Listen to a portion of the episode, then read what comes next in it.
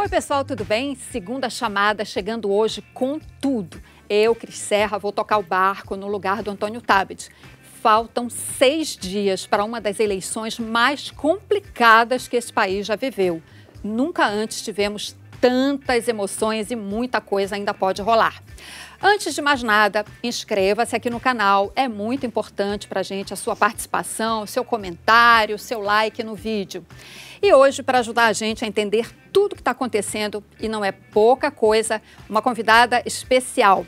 Joyce Ribeiro, da TV Cultura, com a nossa querida Mara Luque. Do outro lado, Marilis Pereira Jorge, com um convidado que já é de casa, o Fernando Canzian, da Folha de São Paulo. Antes de mais nada, super obrigada pela presença de vocês dois aqui com a gente.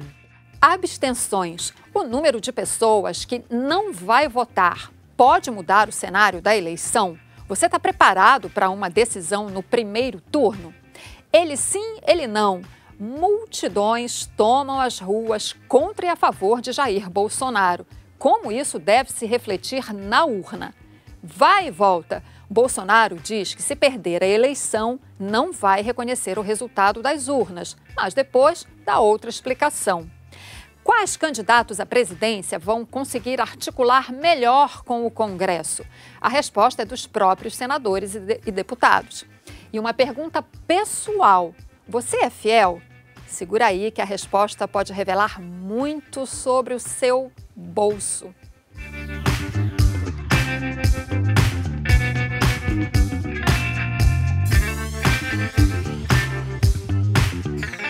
Antes de começar, a gente quer fazer um convite para você. No próximo domingo, dia da eleição, a gente vai estar ao vivo aqui no My News para divulgar os primeiros números da apuração, a partir das sete da noite até o fim da contagem dos votos. Eu, Mara Luque, Antônio Tabet, Thaís Herédia e convidados estaremos ao vivo comentando os resultados. Então você já sabe, domingo de eleição é aqui com a gente no My News. Agora vamos voltar para o programa de hoje. Mais de 27 milhões de brasileiros não votaram em 2014. É mais do que o número de votos que Marina Silva teve naquela eleição. E por que isso importa? Porque a porcentagem de abstenções cresce a cada eleição e o resultado final depende dos votos válidos. Olha só esse gráfico aí que a gente tem para mostrar. A faixa azul representa os votos válidos, a vermelha é a soma de abstenções, nulos e brancos. Quanto menor a proporção de votos válidos, maior a probabilidade de um candidato se eleger no primeiro turno. Foi o que aconteceu em 94 e 98 com FHC. As duas eleições com mais votos não válidos Fernando Henrique Cardoso foi o único presidente depois da redemocratização a se eleger no primeiro turno, duas vezes. Em 98, ele teve 53% dos votos válidos, mas isso equivalia a menos de 34% do número total de eleitores. Quer dizer, com um terço dos eleitores, ele se elegeu no primeiro turno. Tudo indica que vamos ter de novo um número grande de abstenções e votos em branco e nulos. As pesquisas eleitorais não costumam refletir essa realidade, a do eleitor que abre mão do voto. Então é isso que a gente vai começar discutindo aqui. Fernando, você acha que isso pode acontecer? Essa influência muito grande aí de abstenções, votos nulos e em branco?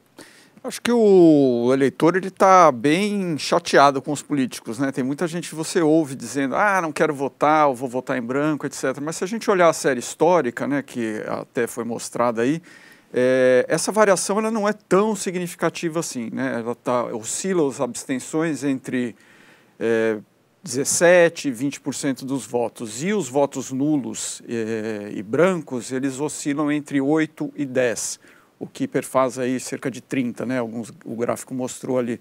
Então não sei se isso vai ser uma, uma vai ter uma influência, porque as pessoas também estão um pouco mobilizadas nessa eleição, né? A gente viu as manifestações aí no, durante o final de semana, nos dois extremos, né? E é capaz que as pessoas se mobilizam contra o candidato que não apoiam né, nessa eleição. Então, não sei, acho que é uma coisa que a gente vai ver, mas eu apostaria que vai ser mais ou menos a média histórica aí. Que não vai fugir muito, Joyce? O que, que você acha?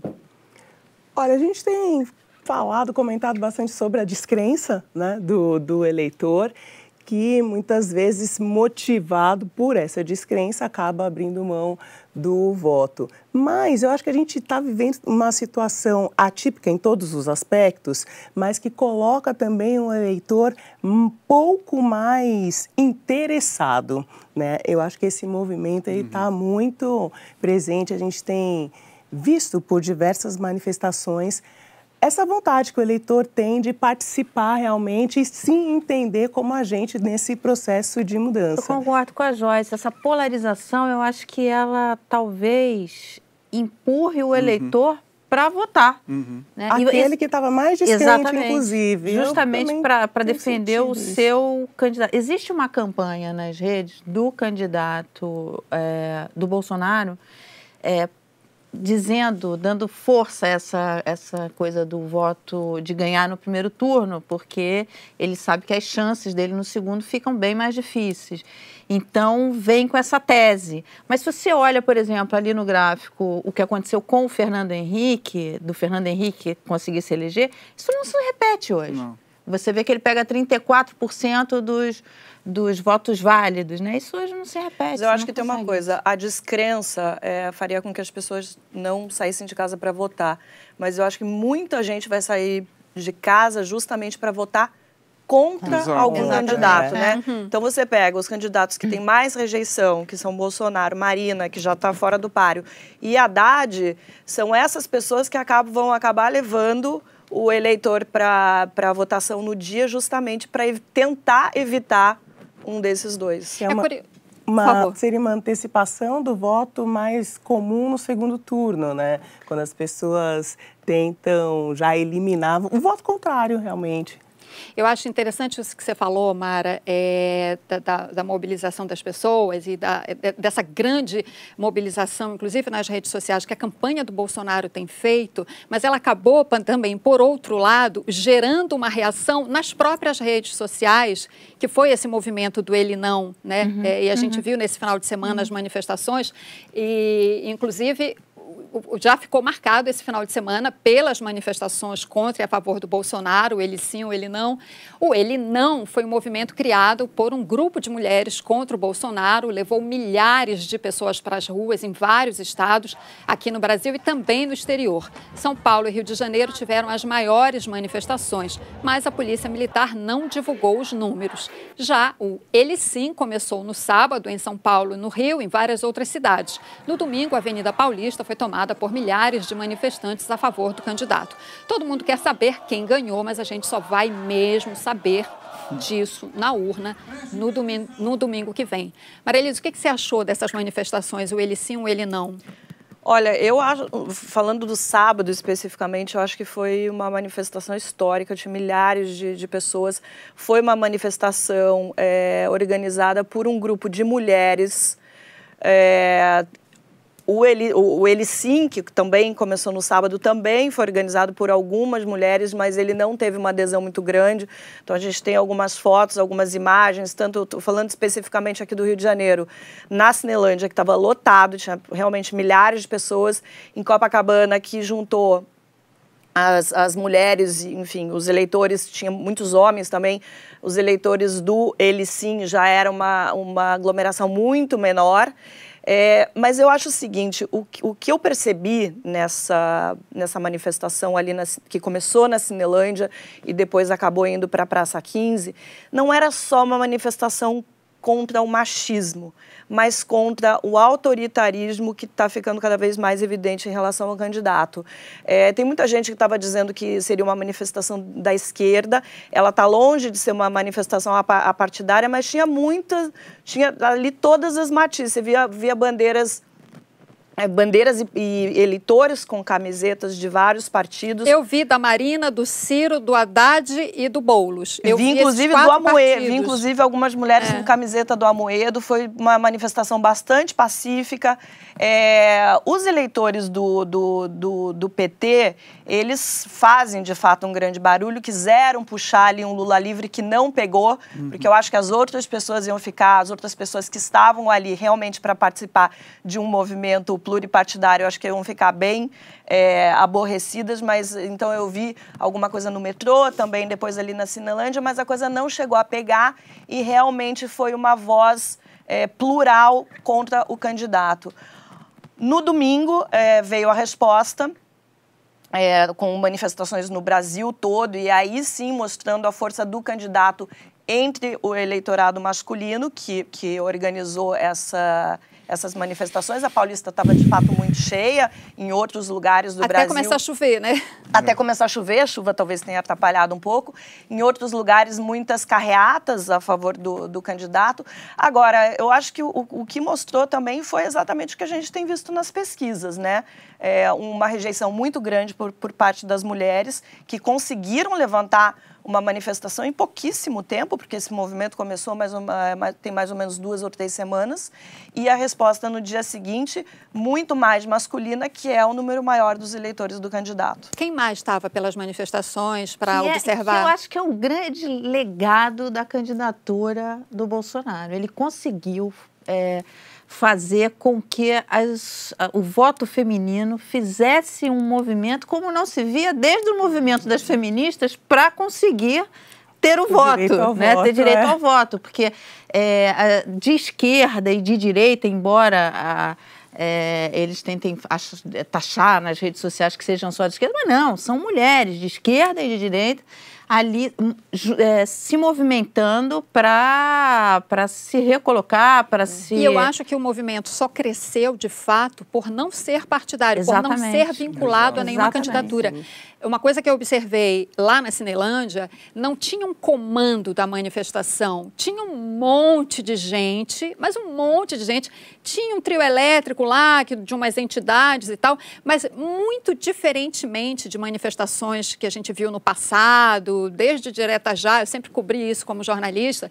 Nessas outras manifestações tem um comando, tem uma pessoa que está lá com microfone e que vai chamando as pessoas para se manifestar. Nesse não tinha isso, era, era aquele aquele monte de gente e de repente alguém começava a puxar o ele não e todo mundo embarcava e ia no ele não.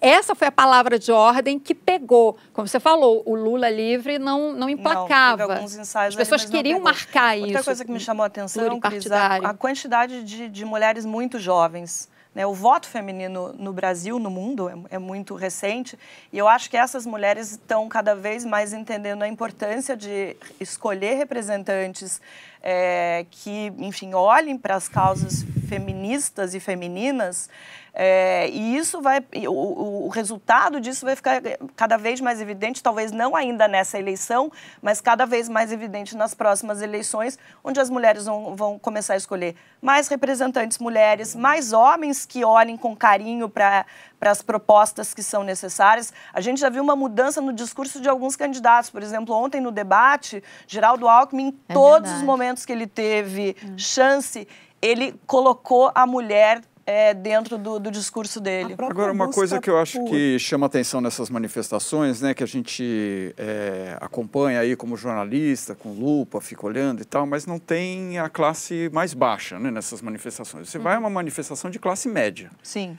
Eu estive aqui na Cinelândia, no Rio, quer dizer, o pessoal que frequenta a praia em Ipanema, no Leblon, foi para a manifestação, depois deve ter ido beber nos bares da Lapa ou onde quer que seja. E na Paulista a mesma coisa, né? A gente vê pelas fotos, eu já tive manifestações também aí acompanhando pró-Bolsonaro, e não são essas pessoas que vão decidir a eleição, né? Elas uhum, são as exatamente. ruidosas, elas são as ruidosas que fazem é, a foto do dia seguinte nos jornais, etc. Mas quem de vai decidir a eleição não são essas pessoas. Mas isso foi uma marca também da, das manifestações pró-impeachment. É, exato, mas é aí que eu queria chegar, que eu acho que daí a gente, o que, que a gente está vendo com isso, né? É a continuidade daquela polarização que a gente viu durante as manifestações do impeachment, uhum. né?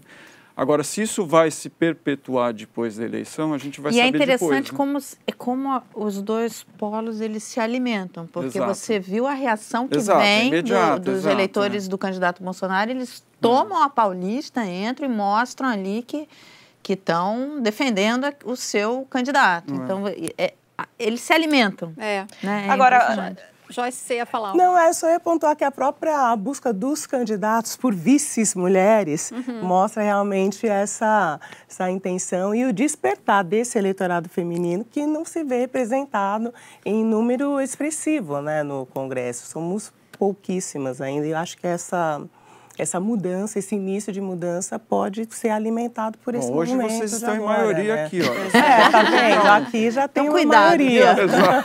Agora, uma, uma coisa que eu achei muito triste disso, porque não dá para você é, desrespeitar o que aconteceu, mas foi, o que, foi exatamente o que aconteceu é, por parte de um dos filhos do candidato Jair Bolsonaro, que ontem foi lá dar uma declaração muito infeliz, dizendo que as mulheres de esquerda, as mulheres de direita são mais bonitas Nossa. e higiênicas Nossa. do que as de, de esquerda, sabe? Colocando primeiro colocando todas as mulheres que não votam nesse candidato como se fossem de esquerda. Acho que o espectro político brasileiro é muito mais, né, muito maior do que isso. É, isso só alimenta essa polarização. Acho que só, sabe, é, ofende as mulheres que não estão daquele lado, mas também não, não foi a primeira vez que os filhos do candidato fizeram isso. Agora, no, no dia 17 de novembro, é, o, o, Carlos Bolsonaro foi para as redes sociais para atacar o candidato do PSDB, aí, o, o Geraldo dele. Alckmin. Ah, tá aí. E aí tem essa frase, essa doeu no é santo merendeiro. o tweet dele. E no seu time de prostitutas. É.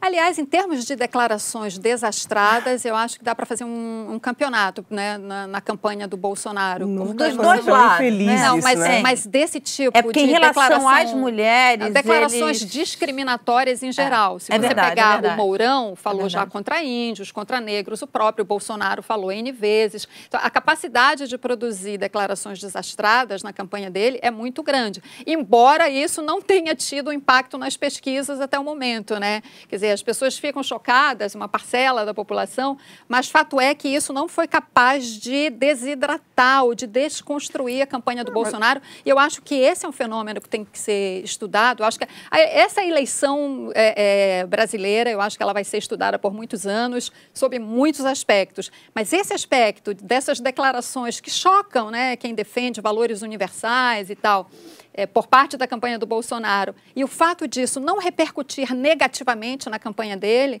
eu acho que tem que ser estudado por muito tempo. Mas isso. tem uma caixa de ressonância aí, né, dessas declarações dele. Se a gente olhar em qualquer coluna que você eu escrevo uma coluna na, na Folha, por exemplo, você olha os comentários das pessoas, tem muita gente ali que fala as coisas que o Bolsonaro fala.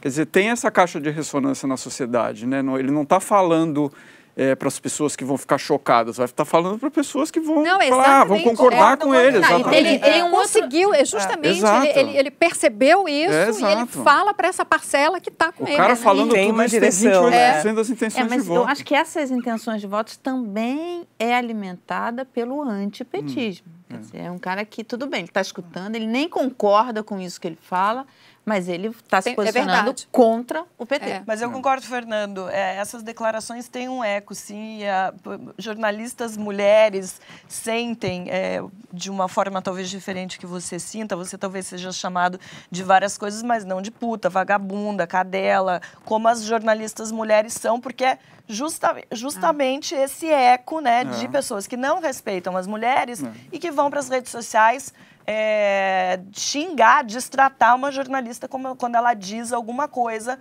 com a qual eles não concordam. É porque isso que a gente está falando, é, é, como você falou, isso é, é, é, justamente o que uma parte da sociedade quer ouvir, só que, e, e isso choca uma outra parte, é, mas eu acho assim, o, quando eu falo que tem que ser estudado, é porque assim, nem todo mundo que vota no Bolsonaro concorda com essas é. coisas que ele fala, mas está essa, é, tem uma parcela que está disposta a votar acho nele um mal menor, por né, causa né, do antipetismo. Acho um mal menor. Exatamente, acho um mal menor. As pessoas falam, Isso não que eu estou acho... preocupada com machismo, com homofobia. É. Eu quero alguém que, se, que não seja corrupto. É. é Agora, vamos combinar, declarações comprando. machistas, elas são culturais e permeiam todos os partidos. É Sim, claro, claro que o o candidato Bolsonaro, ele está levando isso ao extremo uhum. e está colocando. Eu vi a gravação daquela, daquela moça que foi agredida em Miami por um rapaz, é, ela foi brutalmente agredida. Sim, e aí você escuta a gravação que ela, é, que ela faz da, da briga deles, uhum. e o que ele fala é o que todo mundo que tudo que o homem fala, entendeu? É uma boa parte, assim, que está na, na cultura. Ela eles, não respeita é aquela, a superioridade. A superioridade. É. Você tem que ser, você tem que é. se colocar no seu lugar de mulher. mulher. Você está se Aceita comportando como isso, um homem. É, horrível. Você fica chocado, porque você fala assim, isso é o que... E é um rapaz de classe média alta, enfim, bem educado, em tese, né? E é tudo. O, que choca, o que choca nessa, nessa história é a idade dele também, né? É. Porque se você vai falar com um homem de 60 anos que pensa dessa forma, existe uma questão cultural muito forte. Agora, um homem que tem 25 anos, que já muito está jovem. crescendo no mundo, né, que a igualdade é uma das pautas que estão aí todos os dias sendo faladas, é, é muito chocante como isso se perpetua. Gente, bom, a gente está aqui falando de Bolsonaro o tempo todo, vamos falar de outro aspecto da campanha dele. Bolsonaro disse numa entrevista que se perdesse a eleição, não aceitaria o resultado nas urnas. Ele repetiu a afirmação numa segunda entrevista e depois mudou de ideia. Disse que se perder a eleição não haverá nada a fazer e que não vai dar parabéns para o Haddad.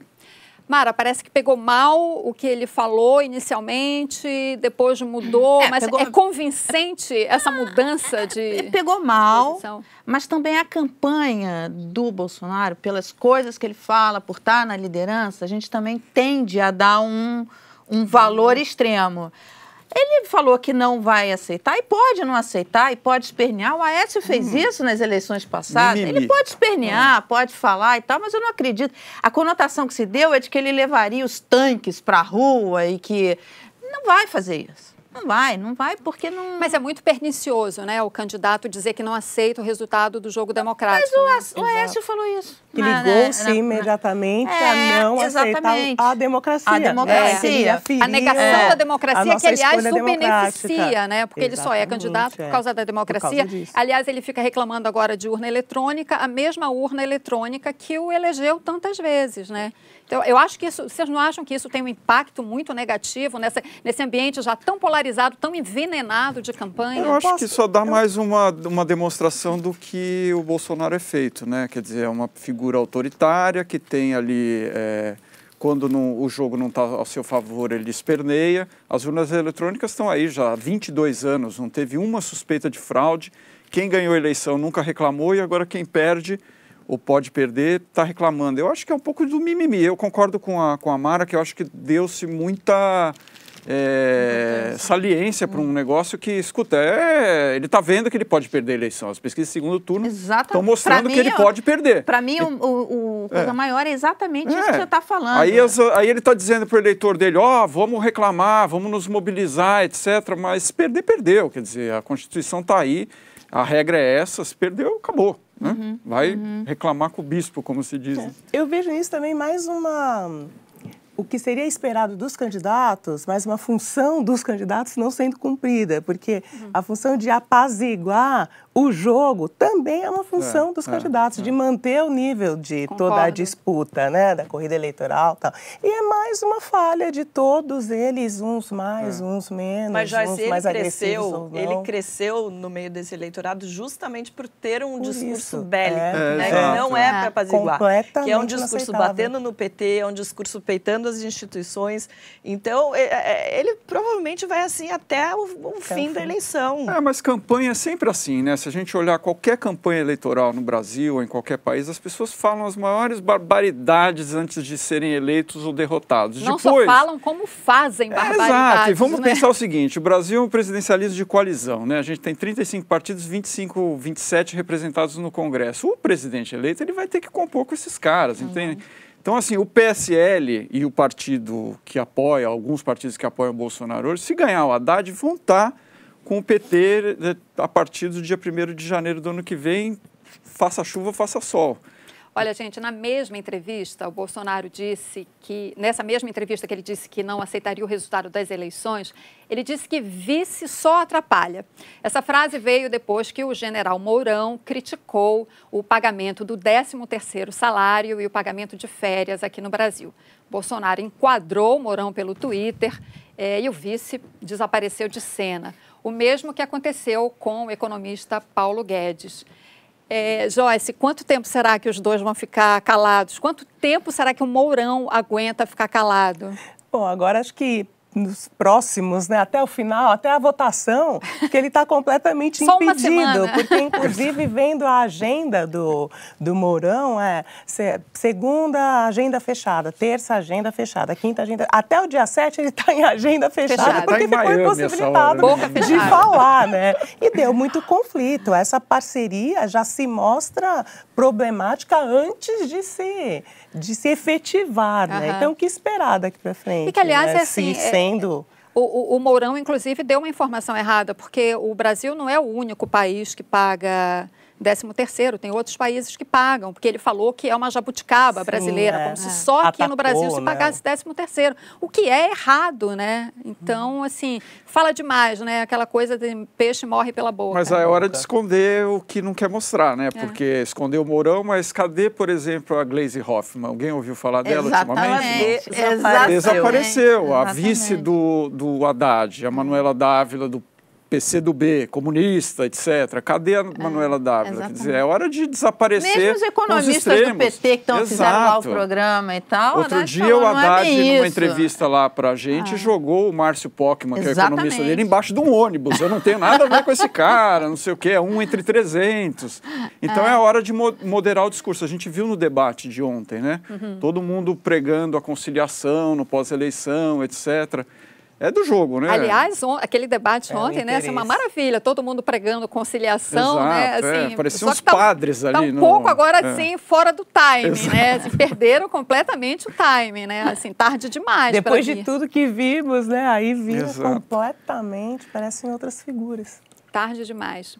Olha, o mesmo Mourão já disse que quer reescrever a Constituição com uma comissão de notáveis, sem o Congresso. O Haddad, do PT, disse que vai criar condições para fazer uma nova Constituição, criando uma Assembleia Constituinte, mas também não deu muitos detalhes de como faria isso. É, qual é a diferença, Fernando, entre o que eles estão dizendo? Um, Uma comissão de notáveis, o outro criar condições para uma constituinte. Você vê aí alguma nuance Essas importante? declarações são tão truncadas que é difícil a gente analisar direito o que, que eles disseram, né? Mas o que eu entendi disso tudo é o seguinte, que o Mourão escolheria ali é, é, olimpicamente algumas pessoas que fariam uma nova Constituição para entrar em vigor sem a participação popular. E que no lado do, do, do, do, do Haddad seriam eleitos esses constituintes que fariam uma Constituição. Muita gente prega, inclusive a OAB em São Paulo tinha um projeto é, andaram divulgando isso, de fazer uma constituinte exclusiva para alguns temas, como reforma política, ou mesmo entrar em temas econômicos, como a reforma tributária. Mas eu acho que isso não tem cabimento nesse momento. Né? A gente está no meio de um processo eleitoral, o presidente sequer foi escolhido. Vamos, peraí, né? Vamos primeiro eleger o presidente, tem uma pauta econômica aí, o Brasil está na beira de um precipício aí, tem dezenas de medidas econômicas que têm que ser tomadas urgentemente, né? Costuma-se dizer que economia é política concentrada, né? Então, o que nós temos que nos eh, ater agora, no começo do ano que vem, é isso, né? Eu acho que isso é mais fumaça do que fogo mesmo. Acho que você tocou num ponto assim, eles, eles falam, só que a, a realidade se impõe. Exato. A É. hora que, o, que for decidido, quer dizer, tem tantos problemas econômicos para Urgentes, resolver, né? urgentes, que ou ele, ou ele compõe com um centrão que vai ajudá-lo, esse centro que se desorganizou e não conseguiu apresentar um candidato, ele vai ser fundamental para a governabilidade do próximo presidente, seja ele é, o candidato Bolsonaro, seja o Haddad ou seja outro, porque a gente está lidando aqui com os líderes da, da pesquisa, mas enfim. Não, e a situação é tão é, complicada e difícil para quem assumir logo em janeiro que não me surpreenderia, por exemplo, se mantivessem, se o Rodrigo Maia, por exemplo, presidente da Câmara dos Deputados, for eleito, né, reeleito deputado, etc., que, e, e ele pretende ficar na presidência da Câmara, não, não me surpreenderia nem se o PT deixasse o, o democrata lá, o, o do Partido Democrata, É, né, o Rodrigo é Maia. verdade. Porque é o cara que tem o comando da agenda, tem a reforma lá da Previdência que precisará ser feita já aprovada nas comissões. dizer, essa composição e virá, tentar né? fazer uma composição para É. aprovar ainda nesse governo, que já foi É. cogitado, já foi É, falado. Fala-se disso também. Falar de Constituição, todo mundo sabe que a Constituição brasileira é um problema, tem não sei quantas emendas, não sei quantos projetos de lei aí. Agora, o timing é muito Não. ruim, porque a gente já está com, né, com esse. A agenda já está tão grande, a agenda é tão carregada, outra. você vai colocar mais um elemento essa discussão nela. sobre Concordo. né, a democracia, todo mundo aí com medo do que, que vai acontecer, tanto se um quanto se outro ganharem. E aí eles vêm colocar mais fogo nesse, nesse, nesse fogaréu aí De campanha. que já Que existe. é- olha, falando em fogaréu, isso em É, campanha. anteriores. Falando em fogaréu, gente, olha só, agora a gente falou de Bolsonaro, de Mourão, agora vamos falar de PT. José Dirceu, condenado a mais de 30 anos de prisão, disse que é uma questão de tempo para o PT tomar o poder. Ele falou: nós vamos tomar o poder, o que é diferente de ganhar uma eleição. Mara, então o Dirceu é, É o, o Mourão do do- PT agora? Então, Mourão e o. Pe- e o Dirceu estão vivendo em outra época. Eles Exato. estão vivendo ainda na Guerra Fria, sabe? Eles estão ainda com medo do comunismo, eles estão um querendo tomar o poder. o- É, é uma discussão que não cabe. As demandas brasileiras são. A gente escuta muito falar: ah, o Brasil vai virar uma Venezuela. O perigo não é virar uma Venezuela, o perigo é virar uma Argentina. E eu não estou falando da Argentina do Macri, eu estou falando da Argentina, do que aconteceu na Argentina nos, nas últimas décadas. A Argentina empobreceu, ela nos anos, no pós-guerra, ela tinha a renda per capita dos argentinos, era igual a dos europeus, dos alemães, era maior do que o dos franceses. E eles foram perdendo, perdendo, perdendo. Porque veio o peronismo, veio uma leniência com a questão fiscal. Na Argentina, isso foi acontecendo ano ano, governo atrás de governo, enfim, isso foi deteriorando, foi empobrecendo os argentinos. E o Brasil corre esse risco seriamente se não tratar a questão fiscal. É, por quê? Porque a questão fiscal é o dinheiro que vai ajudar na educação, é o dinheiro que vai ajudar a, a dar proteína para os menos favorecidos, é, o é o- é esse dinheiro, são esses programas é, sociais que vão ajudar. Então fica todo mundo assim. Essa, isso só vai, para ser resolvido, tem que passar pelo Congresso, a questão fiscal tem que ser encarada seriamente. É prioridade zero, né? Pra Zero, qual- pra- seja qual for o zero, Eu próximo acho que tem um, um número eloquente para as pessoas entenderem, né? Que a gente fica falando, ah, questão fiscal, então as pessoas não entendem direito o que quer dizer isso. Quer dizer o seguinte: em 2021, as projeções que, que são feitas aí, as mais sérias, mostram o seguinte: quase 100%, 98% de tudo que o governo arrecadar vai para gasto obrigatório. Quer dizer, aí não vai ter dinheiro para gasolina da Polícia Federal, o museu vai pegar fogo. É, é isso, é disso que nós estamos falando, né? Então, assim, essa agenda que está para ser resolvida não vai ser resolvida com as declarações do Mourão nem com o Zé Dirceu. E essas falas catastróficas, acho que elas vêm muito nessa intenção de dispersar, É. de né, tirar o foco para essas questões urgentes que precisam ser faladas, debatidas, transmitidas de forma didática, inclusive, porque as pessoas precisam entender qual é a, a pauta. Qual é a pauta É que são realmente. questões E aí, impopulares, né? Impopulares, é, completamente. ninguém quer aí encarar a, a discussão, né? Muda-se o foco É. com falas. É, porque o ajuste fiscal, o que que é um ajuste fiscal? É você escolher os perdedores. Quem é que vai perder? Exatamente. Quem vai perder? Exatamente. E é aí que a gente vai ver a briga do general com o capitão. quem, quem que vai ganhar ali nessa disputa de força, se caso o Aliás, eu tenho um amigo, eleito, eu tenho né? um amigo que o pai é militar, que ele fala, pô, como é que um capitão vai mandar num general? Não vai rolar, entendeu? Agora, gente, olha só, a gente acabou de receber uma informação aqui é, que eu acho que tem que estar aqui na nossa conversa. O ministro Toffoli participou de um evento pelos 30 anos da Constituição Brasileira na USP. E ele falou o seguinte: é, ele estava falando sobre os anos de regime militar aqui no Brasil e disse que, para ele, os militares serviram como uma ferramenta de intervenção que, em vez de funcionar como moderadores, optaram por ficar no poder. Com isso, os militares se desgastaram, né, com, com vários lados aí da, do espectro político, com a direita, com a esquerda. É, e aí ele fala, Toffoli, abre aspas, por isso não me refiro nem a golpe, nem à Revolução de 64. Me refiro ao movimento de 64. O que, que vocês acharam dessa, dessa moderação de linguagem, digamos assim, do, do ministro Toffoli? Lembrando que ele agora é, é assumiu recentemente o STF, inclusive tem como um dos seus assessores um general, né? Ele convocou um general do Exército é para ser assessor dele. Com essas primeiras informações que a gente tem, como é que a gente interpretaria essa, essa declaração do ministro Dias Toffoli, conhecendo todo o histórico dele, de uma pessoa que é historicamente ligada ao PT? Será que ele está querendo fazer aí uma, uma modulação para mostrar independência em relação ao, ao partido que o indicou para o Supremo? Né? Ele foi indicado pelo ex-presidente Lula, enfim, é uma, é uma declaração surpreendente, né? no mínimo, no primeiro momento, né? É verdade, mas é, imagina se fosse uma declaração numa ponta ou na outra, a gente estaria discutindo do mesmo uhum. jeito, entendeu? Porque, é, dada essa polarização, ele, ele estaria é, tomando... tomando um lado. Um partido. Tá tomando é. um partido, exatamente. Mas então você então, vê essa, essa, Eu acho que foi uma coisa diplomática ali. De dele, moderação, de, de, tentar... de, atuar como moderador aí. Talvez pela função. Talvez não, né? Muito é. pela função. E nesse momento que a gente vive tentando. Botar panos quentes. Uma, é, uma, um Acalmar é, a, a situação. É. é ele... ah, mas o fato é que o, o regime militar fechou o Congresso, né?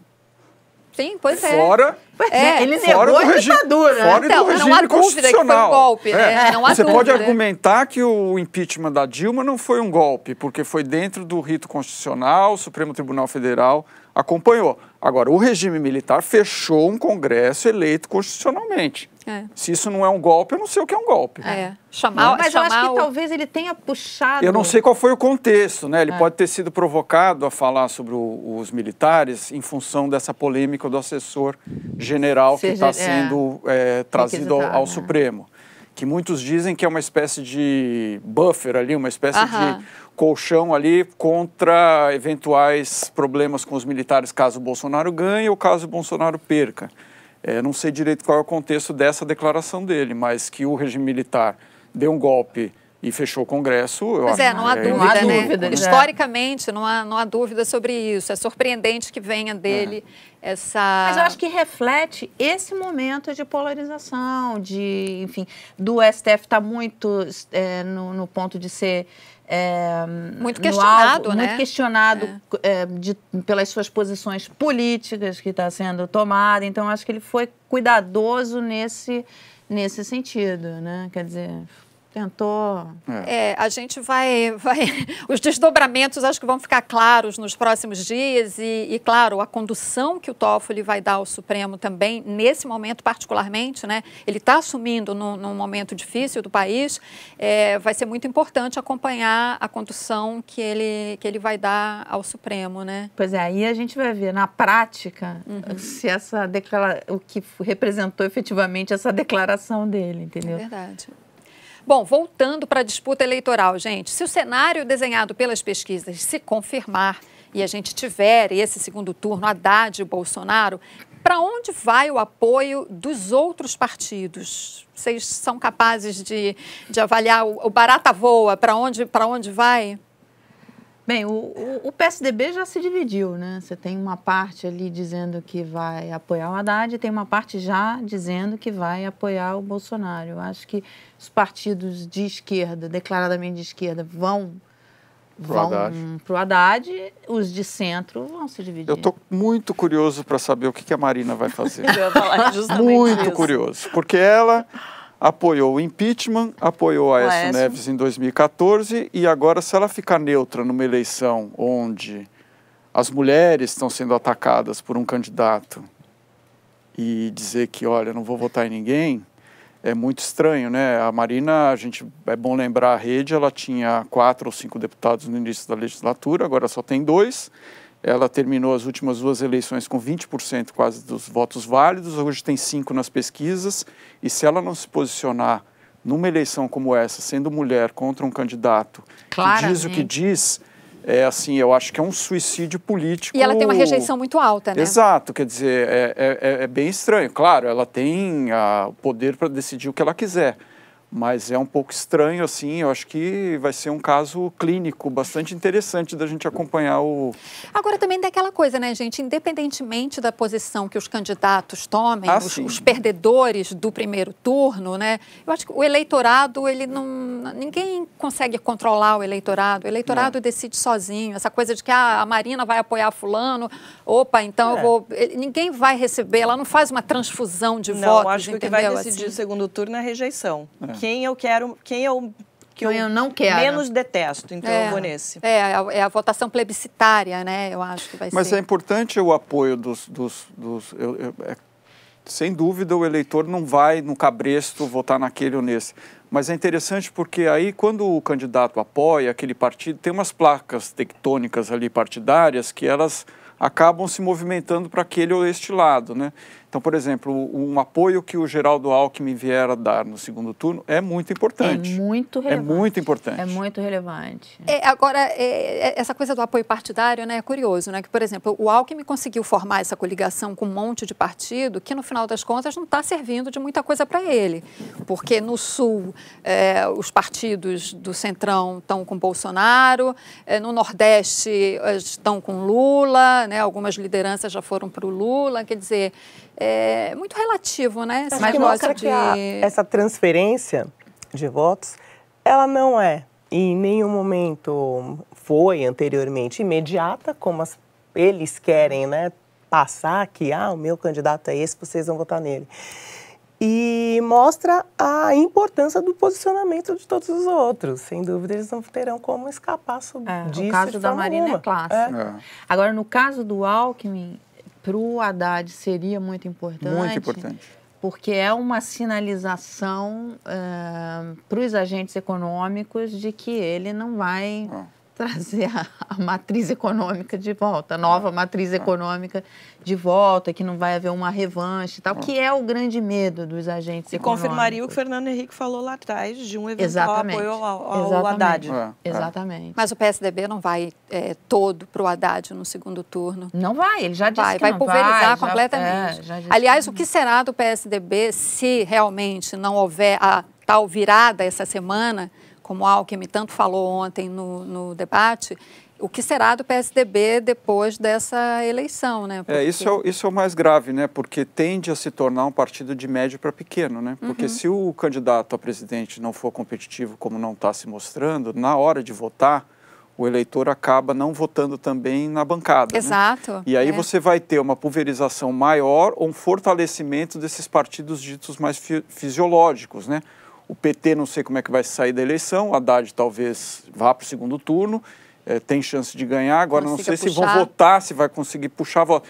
Então é, é muito provável que o Congresso, que hoje ainda tem alguns pilares ali, né? PT, PSDB, o próprio DEM, etc., que isso se pulverize ainda mais, fazendo com que a vida do novo presidente seja, Seja ainda mais próximo do inferno ali, né? Para provar as coisas que É. E é interessante, né? Porque é, você vê esse movimento de ter que, quero votar em novas propostas, é? mas o Congresso não vai se renovar. Não se O renova. Congresso que é onde tudo Não. vai ser decidido, É. não vai se renovar. A gente vai ter um congresso. é, a campanha foi muito curta, né? Antes era 90 dias, o congresso delimitou em 45, porque tem muita gente enrolada na justiça, não queriam ficar aparecendo. Então, quem é que tende a ganhar essa eleição? Os antigos, né? As pessoas que já, conhe que já são conhecidas, os Renans, né? esse tipo de gente. Até a né? distribuição do fundo partidário, exatamente, essas coisas, é. mostra bem isso. E a Favoreceu, renovação é. nisso Mas isso Fica que você falou da depois, representatividade, eh, numa pesquisa do, do Congresso em Foco, mostra que, por exemplo, PT e PSDB são dos partidos que vão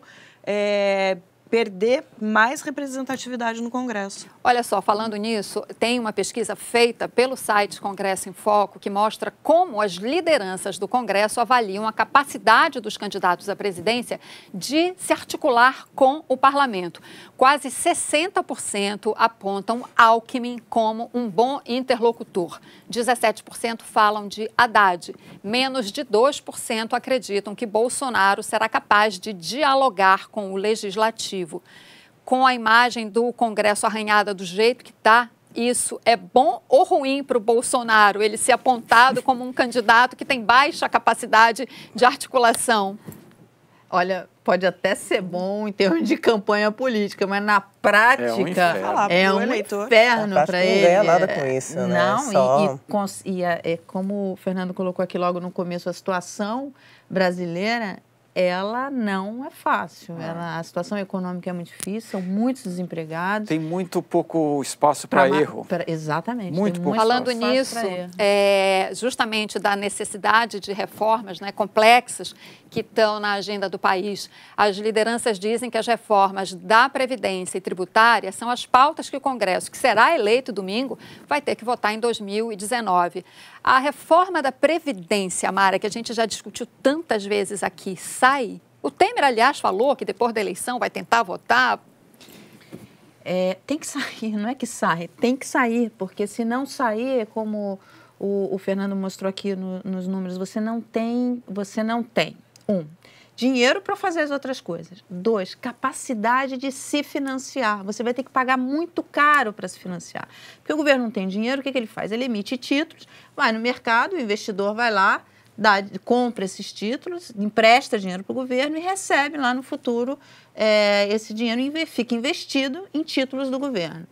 Se a trajetória da dívida brasileira mostra-se insustentável, quer dizer, mostra que ele não vai conseguir pagar, esses investidores vão começar a pedir mais juros. Aliás, já começaram. Se olha a curva de juros, embora a taxa básica esteja baixa, a curva de juros já mostra uma alta, já mostra um, um, uma tendência de alta. E isso vai ficando cada vez mais alto. Então, o custo de se financiar vai ficar cada vez mais alto, você vai começar a colocar em cada vez mais ali na, na, mesa a capacidade de pagamento do governo e simplesmente aí o dólar vai lá para o alto, enfim, ah. fica ingovernável a economia, enfim, vai não, não, não consegue retomar a atividade. E isso, para o próximo presidente, é, é um passo para o impeachment. Ah. Gente, agora a gente estava falando aqui quais, quais os partidos que vão, é, os candidatos que vão puxar mais deputados, senadores, os partidos que vão crescer e tal. Só que a gente também tem que considerar que nem sempre os partidos agem como partidos, eles agem, os parlamentares se organizam em bancadas. Uhum. Quais são as bancadas que vão crescer mais? Bancada do boi, da bala, da Bíblia? Será que isso vai se reproduzir? Essas bancadas vão se fortalecer? Da bala, evangélica, ruralista. Por essa pesquisa do Congresso em Foco, são essas as que vão mais crescer, nessa ordem, inclusive. Ou seja, mais do mesmo, né? É um, é um perfil é, é, é, é, um pouco mais exacerbado do que a gente já tem hoje. Se a né? gente olhar hoje, metade dos parlamentares da última legislatura, eles são empresários. Desses setores aí, né, de ruralistas, empresários, etc. Então, esse é um grupo que até o Leôncio Martins Rodrigues, que é um cientista político de São Paulo, fez um trabalho grande sobre isso, né, os donos do, do Congresso, etc. É, uma, é um pessoal que vem ganhando poder a cada legislatura, né? E eles se pulverizam muito. Claro, se reúnem em partidos quando interessa, em, em bancadas, etc. Mas esses 300, por exemplo, o Brasil hoje ele gasta 300 bilhões de reais por ano em incentivos fiscais. De onde é que vem esse dinheiro? Do orçamento. Quem é que pegou esse dinheiro? Os empresários que estão no Congresso, que aprovaram os incentivos para si. Dizer, então é uma coisa que, sim, existem as bancadas, etc., mas eu acho que está pulverizando cada vez mais a, a força do Congresso. Né? E... É, o que faz com que o toma lá da cá vá para o varejo exato, e aí vira exato. uma coisa. Gente, você falou da reforma da Previdência, eu achei interessante o seguinte: o Fernando Haddad ele deu uma entrevista lá para uma sabatina, dizendo que apoia a reforma da Previdência, que a idade mínima não é um tabu e que o projeto que está aprovado em algumas comissões no Congresso é um projeto válido.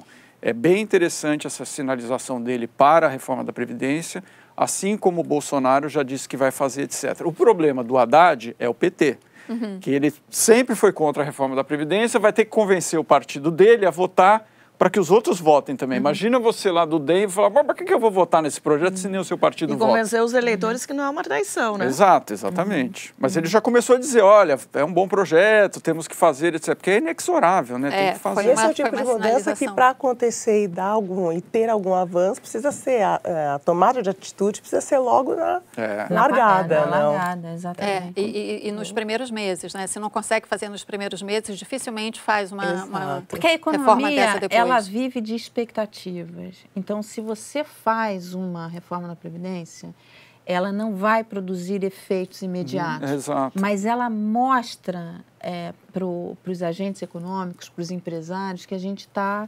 tratando de colocar a casa em ordem. E isso tem um poder de alavancar investimentos É. enorme. A própria palavra credor é de alguém que crê, né? É. Que, que aquilo vai ser pago, etc. Então, se faz uma reforma dessa, você ganha tempo no horizonte. Né? Exatamente. Gente, o último compromisso dos candidatos na TV é o debate da Globo, que vai ser na próxima quinta-feira. Bolsonaro disse que quer participar, que vai ver com os médicos se pode ir. No que depender da advogada Janaína Pascoal, que ficou conhecida no impeachment da Dilma e é candidata a deputada estadual em São Paulo, o Bolsonaro vai. No Twitter, ela disse: gases não podem parar um chefe de Estado. Joyce, já pensou se o Bolsonaro vai lá e solta uma bomba? Como é que fica? Você que Em moderou. todos os aspectos. Aliás, você, parabéns. Ai, é, te dou aqui obrigada. pessoalmente, porque você moderou super bem o debate da TV Aparecida. Obrigada, foi, foi uma experiência muito interessante e essa última possibilidade que eles se apresentem, né, com mais tempo para para se expressar realmente, que é isso que o eleitor quer, acho que eles vão disputar de todas as formas. E a grande pergunta, e o que vai motivar as conversas até lá, vai ser a presença ou não do, do Bolsonaro, né? E, e a incógnita. Será que ele se colocaria nessa situação agora? Será que se colocando nessas situações Se será realmente vale bom para né? eles? É, Será, Será que ele que ganha depois- mais indo É, ou não, não indo? Depois de um tempo, né, impedido de, de, de se colocar e de falar, colocar-se nessa situação na reta final vai ser uma estratégia positiva para ele ou não? Vai prejudicar mais, já que a gente sabe a direção que ele, né, que ele toma quando se manifesta. Enfim. Ô, Joyce, conta pra gente um esperar. pouquinho dos bastidores daquele debate. Como é que fica? A gente fica assistindo, Olha, aí quando vai é- pro comercial, a gente só vê os assessores levantando e tal. O que, que você viu Eu me lá? assim, preparei para uma situação muito mais caótica do que foi na realidade. Então, eu achei que eles estavam muito concentrados. Essas ausências, a ausência do Bolsonaro e a ausência do, do Daciolo. Ca- Daciolo, que não, eles não foram, acho que possibilitou com que eles tivessem mais espaço de fala. E acho que esse que foi o, o diferencial desse debate. Eles falaram mais, acho que as pessoas puderam ouvi-los mais por conta talvez dessas ausências. E eles me surpreenderam pela por essa concentração naquele momento e por atender alguns pedidos da organização de que o debate fosse o mais organizado possível, que não to- tolerariam né, interferência um na fala do outro, que o tempo seria respeitado. Foram achei que eu teria que aplicados, né? foram Foram- aplicados. Eu achei que por incrível, né, que pareça, achei que eu teria que intervir mais vezes do que na realidade foi necessário. Gente, agora vamos mudar de assunto. Você é fiel? Se você disse sim, você se enganou. Na verdade, você é pobre. Para o sexólogo espanhol Manuel Lucas Mateu, as espécies monogâmicas são as que não têm tempo nem recursos para se dedicar a mais de um parceiro. Entre os bichos, as cegonhas, por exemplo, são seres que fazem longas migrações e por isso só têm um parceiro. No caso dos humanos, os ricos não são monogâmicos, ou pelo menos a fidelidade é curta, fazem fila de relacionamento. Bom, já quem é pobre fica com quem já tem mesmo, porque conquistar dá trabalho, separar significa, no mínimo, pagar duas casas. O divórcio, então, é uma fortuna, né? Quem já se divorciou sabe. Pular cerca sai os olhos da cara. Mara, então você. A gente está Você é falando. pobre? Você é pobre ou rica? Eu sou A gente pobre, pobre de maré, Não, a gente está falando de Gente, pobreza, riqueza, então é, é assunto para Mara Luque. Você é monogâmica. Então não vou te perguntar se você é rica ou pobre. Você é monogâmica? Eu sou pobre, pobre de maré. Essa pesquisa é muito engraçada, né? Mas pá, tem o seu sentido, né? Porque Não, de faz fato, sentido, gente. Todo mundo que já se separou sabe que, que o quanto é, dá trabalho, dá trabalho, e custa. tem E custo, conquistar, né, né? E exatamente conquistar também tem seu custo, né? Vai, Marilis, você que é boa Gente, nisso. eu acho que, acho que talvez não tenha, assim, né, pelo menos o que eu vejo, não, não tem muito a ver com fidelidade ou não. Isso tem a ver com ter filho. Quem tem filho é que é pobre, gente. Criar filho no Brasil é que, entendeu? Acaba com o dinheiro dos É casais. verdade, filho é um dreno, né? Eu, gente, é dinheiro que. Eu não tenho filho, decidi não ter filho, inclusive por uma questão econômica. Acho que. Eu cheguei à conclusão, então, que eu sou muito pobre. Você tem filhos? É, eu tenho duas. E é fiel. E, Então, e sou fiel, então eu sou muito pobre. pobre Fernando, de tá verdade. você. Essa história me lembrou duas, duas- dois casos. O- eu tenho um amigo que é produtor de banda e vivem os meninos das bandas e tal, atrás dele, atrás de dinheiro. Ah, meu filho, não sei o quê. Daí Ele fala assim: é, na hora de fazer você não me chamou, né? Porque aí vem atrás. E um outro cara que era o Giaronson, que era o dono daquela rede de, de eletrodomésticos em São Paulo, que ele falava que crise era sempre bom, porque os casais brigam. Aí se separam, tem que comprar outra geladeira, outro verdade. fogão, etc. Montar outra Gente, casa. olha, a gente não sabe se ele é fiel ou não, mas o cabo da Ciolo está sempre falando de amor. E a Miriam Clark, jornalista aqui do My News, falou com ele ontem. Olha aí. Candidato, o senhor acha que o ser humano é monogâmico por natureza ou isso é uma construção social? Olha qual é a grande verdade. A palavra de Deus nos revela que ele criou homem e mulher e falou crescer e multiplicar-vos. Ele vai unir e aí essa união é eterna. Quando Deus une, e aí vem a família, vem a construção, vem a verdade, a transformação. Eu acredito, meu irmão, que esse é o caminho. E o senhor é um homem fiel? Eu, pô, para honra e glória do Senhor Jesus, conheci Jesus, Jesus transformou a minha vida. E confesso que num passado, antes de conhecer minha esposa, eu vivia no mundo. E o mundo, eu, eu era muito mulherengo e muito beberrão. Quando eu conheci Jesus, eu falei, Senhor, me liberta, Pai. Me mostra o caminho, me dá uma família. E Deus me libertou para honra e glória do Senhor Jesus. Não estou pegando religião, estou falando de Jesus Cristo, aquele que é o caminho, a verdade e a vida. Me transformou, me deu uma varoa maravilhosa, me deu três filhos, uma família maravilhosa. Não consigo ficar longe da minha casa, não consigo ficar longe dos meus filhos e da minha esposa. Uma comida gostosa, tudo bom, um carinho. E um- onde, é que, um- um- onde é que tinha mais tentação? Quando o senhor era salva-vidas na praia e Sim. tinha lá um monte de gente em volta? Ou agora que o senhor tem um monte de fãs e está ficando cada vez mais Olha, conhecido? a minha tentação maior é quando eu não conhecia Jesus. A partir do momento que eu conheci Jesus, eu, eu tenho meus olhos voltados para minha família, para minha casa e tenho um carinho muito grande por todos os fãs, tenho um carinho por todos e eu agradeço a Deus por isso. Gente, palmas para Miriam Clark. É verdade, Palmas é para Miriam Clark. O Tirou cabo da Ciolo vai ou não vai deixar saudade, gente? Bem, aqui no, no Segunda Chamada ele é presença constante, né? Olha, eu fiquei muito preocupada agora, porque, gente, se depender de Deus, eu tô perdida. Meu marido é ateu. Não acredita em Deus. Olha, eu acho que ele é um grande personagem dessa eleição. A gente está se divertindo muito, mas eu acho que é, é extremamente perigoso, sabe? A, a- coisa de misturar a política com religião. Personagem. esse personagem aí, né, tão carismático que as pessoas estão tão, enfim, encantadas, mas assim é muito fácil a gente, todo mundo achou um absurdo descobrir que ele era um deputado federal, mas assim, a chance dele vir a ocupar cargos aí numa prefeitura, num governo de estado, é, acabam crescendo muito e não vai ser nada engraçado. É, certamente. Ele está usando, ele sabe que não vai ser eleito, obviamente, mas ele está usando isso como uma É, plataforma o para outros, né? É outros esse. momentos da, da carreira política dele, com certeza, né? Dá um E salto. tá conseguindo, porque ele tá ficando pop ali nas redes Gente, sociais. ele foi, né? ele, foi, ele foi a pessoa mais citada ontem no debate da, da Record. Isso Ah, e- não é pouca é. coisa. E o Brasil tem vários é, Exemplos, exemplos, né, né? de pessoas que não estão nem aí com o, o processo político, etc., que se elegem simplesmente para ter algum benefício pessoal, né? A gente vê aí o Tiririca, por exemplo, fez esse papelão aí, saiu do Congresso dizendo que ah, nunca mais vou votar, tá aí dizendo vote É. no palhaço de novo. Quer E vai se dizer, eleger. E vai E tem gente que vota, né? Ah, sim, com É. certeza, né? Ele já está entre os primeiros É. eleitos, né? Bom, gente, o nosso segunda chamada fica por aqui. Obrigada para quem estava aí fiel aqui ao nosso programa, que não trocou a gente por ninguém. Muito obrigada. Na semana que vem, o Tabet está de volta para comentar o resultado dessa eleição surreal que a gente está vivendo. E tem novidade, o programa vai ser ao vivo. Não esquece que agora, nesse próximo domingo, 7 de outubro, a partir das 7 da noite, a apuração é aqui com a gente no My News.